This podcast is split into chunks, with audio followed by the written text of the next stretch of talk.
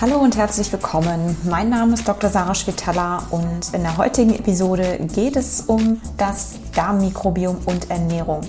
Welche Lebensmittel fördern ein gesundes Darmmikrobiom? Ein menschlicher Körper besteht aus 300 Billionen menschlichen Zellen und fast 400 Billionen mikrobiellen Zellen. Demnach ist der Mensch zu weniger als der Hälfte aller Zellen im Organismus menschlich. Die Darmmikrobiota besteht aus überwiegend Bakterien und Bakterien sind Lebewesen. Sie brauchen also genug Energie, um wachsen zu können. Ihre Hauptnahrungsquelle sind Ballaststoffe. Das sind Faserstrukturen aus pflanzlich basierten Lebensmitteln, die wir täglich essen oder essen sollten. Der Mensch hat nur 17 Enzyme im Darm, um diese Kohlenhydratfasern zu verdauen. Die Bakterien des gesamten Mikrobioms im Darm können bis zu 60.000 Enzyme für den Ballaststoffverdau herstellen. Ergo, Ballaststoffe sind im weitesten für den Menschen unverdaulich, aber eben nicht für unsere Darmbakterien. Für ein gesundes Bakterienwachstum des Mikrobioms, also eine gesunde Energiequelle für die Mikrobiota, ähm, ist es entsprechend wichtig, täglich ballaststoffreiche Nahrungsmittel zu sich zu nehmen. Und das sind Hülsenfrüchte, volles Getreide, also Vollkorn, Nüsse und Samen, Obst und Gemüse. Zum Beispiel 39 von 42 Studien zeigen eine Zunahme der Vielfalt und Häufigkeit von Bakterien im Darm nach dem Verzehr von Vollkorngetreide, besonders bei intakten Getreidefasern. Das bedeutet nicht industriell verarbeitet oder gemahlen, wobei dies je nach individuellem Darmflora-Zustand bis zu 52 Wochen dauern kann, also bis zu einem Jahr oder je nachdem noch länger. Vollkorngetreide wirkt entsprechend präbiotisch, wie eigentlich alle voll, vollwertigen und unverarbeiteten ballaststoffreichen Lebensmittel. In einer anderen Studie zeigt sich zum Beispiel bei gesunden Probanden nach dem täglichen Verzehr von 48 Gramm Weizenvollkorngetreide, das ist ziemlich wenig, das ist nicht mal eine Scheibe Brot wahrscheinlich, äh, was entsprechend 6 ähm, Gramm Ballaststoffe oder was 6 äh, Gramm Ballaststoffe entspricht, über einen Zeitraum von drei Wochen eine signifikante Zunahme von verschiedenen Bakterienspezies im Vergleich zu vor der Intervention.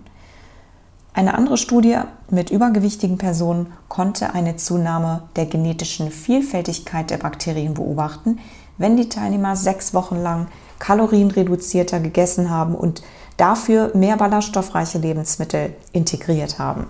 Wie stark eine ballaststoffreiche pflanzlich basierte Ernährung eine erhöhte Bakterienvielfalt und ein florierendes Mikrobiom begünstigen, kann man auch feststellen bei Menschen, die überwiegend oder ausschließlich pflanzlich basiert essen, bei Vegetariern oder bei vegan lebenden Menschen. Diverse Studien belegen durchgängig eine höhere genetische Bakterienvielfalt in Veganern und Vegetariern im Vergleich zu Allesessern. Wie viele Ballaststoffe sind empfohlen oder wie viel sollte man davon essen? Die von Wissenschaftlern vorgeschlagenen oder vorgeschlagene Ballaststoffzufuhr von 50 Gramm pro Tag, um effektiv Darmkrebs vorzubeugen, empfehlen nur die offiziellen Ernährungsrichtlinien eines Landes, nämlich den Niederlanden, mit 32 bis 45 Gramm Ballaststoffen pro Tag von 24 europäischen Ländern, den USA sowie Australien und Neuseeland. Die Empfehlung des britischen National Health Service von 30 Gramm und auch des US-Landwirtschaftsministeriums liegen zum Beispiel auch weit unter den optimalen 50 Gramm pro Tag. Auch die Deutsche Gesellschaft für Ernährung empfiehlt für Erwachsene nur 30 Gramm pro Tag. Wissenschaftler sind besorgt, Zitat, es wächst die Besorgnis darüber, dass die Empfehlungen für die Ballaststoffzufuhr nur etwa halb so hoch sind, wie sie sein sollten. Warum ist das so? Antworten findet man dazu reichlich in meinem Buch Das Mikrobiom Komplott. Der Link ist hier in den Show Notes und auf meiner Website www.drschwitala.com und es gibt auch ganz viel mehr Details zum Effekt von Lebensmitteln auf unsere Gesundheit. Wie viel sind 50 Gramm? Wer seine Ernährung morgens, mittags und abends aus überwiegend Hülsenfrüchten, Vollkorn, Nüsse und Samen, Obst und Gemüse zusammenstellt, kommt relativ leicht dahin. Als Beispiel nur 100 Gramm Vollkorngetreide allein enthalten bis zu 12 Gramm Ballaststoffen äh, Ballaststoffe, Hülsenfrüchte sogar 17 bis 20 Gramm. Die Frage, die natürlich bleibt, ist, welche Bedeutung hat aber eigentlich die Darmflora-Zusammensetzung bzw. die Vielfältigkeit der Bakterienspezies für die Gesundheit des Menschen? Es geht weniger darum, welche Bakterien per se oder welche Zusammensetzung sie haben. Es gibt bis zu 1000 bekannte Bakterienspezies im menschlichen Darm. Die Bakterienspezies bzw. die Zusammensetzung ist für jeden Menschen allerdings unterschiedlich. Der gesunde Darm von Person 1 kann entsprechend eine andere Bakterienzusammensetzung haben als der Darm von Nachbar, also Person Nummer 2. Die Art und Zusammensetzung der Mikrobiota ist hauptsächlich abhängig von vielen Faktoren. Das sind zum Großteil Lebensstilfaktoren wie der Wohnort, Medikamenteneinnahme, Antibiotika, Alkohol, Zigaretten.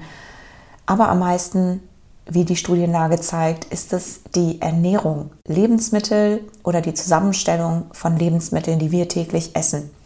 Dazu gibt es eine sehr breite Studienlage, die decke ich ab oder das decke ich ab in meinem Buch, was im Herbst erscheint, The Toxic Microbiome. Dazu gibt es mehr in meinem Newsletter oder alle Ankündigungen dazu gibt es in meinem Newsletter und natürlich hier auch im Podcast.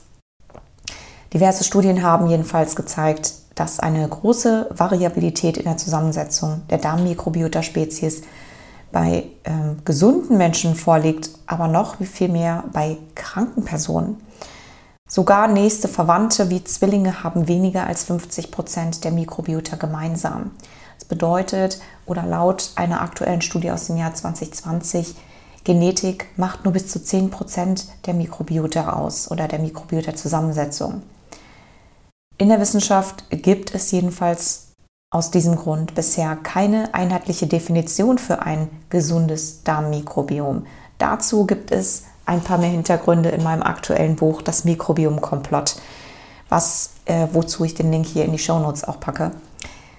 Laut aktuellen Erkenntnissen geht es anstelle davon, welche Bakterien wir genau nachweisen können, vielmehr darum, welchen Effekt das gesamte Mikrobiom auf die menschliche Biochemie hat. Welche Funktion die Bakterien also ausüben im Darm. Und zwar auf den ganzen Körper. Ein gesundes Mikrobiom unabhängig von der Zusammensetzung, stellt hauptsächlich entzündungshemmende Substanzen her, kurzkettige Fettsäuren und viele andere Moleküle, die sowohl chronische Krankheiten vorbeugen können, als auch das Wachstum von Krebszellen verhindern, was das Thema in, ein, in einer der kommenden Episoden hier sein wird und auch Hauptgegenstand in meinen beiden Büchern ist. Fazit ist, wir können das Bakterienwachstum im Darm stimulieren, mit ballaststoffreichen Lebensmitteln, pflanzlich basierten Lebensmitteln. Alles, was keine natürlichen Ballaststoffstrukturen enthält, also tierisches oder industriell verarbeitete Lebensmittel, fördern entsprechend ein gesundes Mikrobiom nicht, wie die Studienlage zeigt, sondern können sogar ein Risikofaktor sein. Die aktuelle Studienlage und genaue Hintergründe dazu gibt es in meinen beiden Büchern. Die Links sind hier in den Show Notes und natürlich auch auf meiner Website www.drschwitala.com. Das war's für diese Episode. Hoffentlich war das inspirierend. Wie gesagt, alle Links sind in den Show Notes und wir hören uns in einer der nächsten Episoden wieder.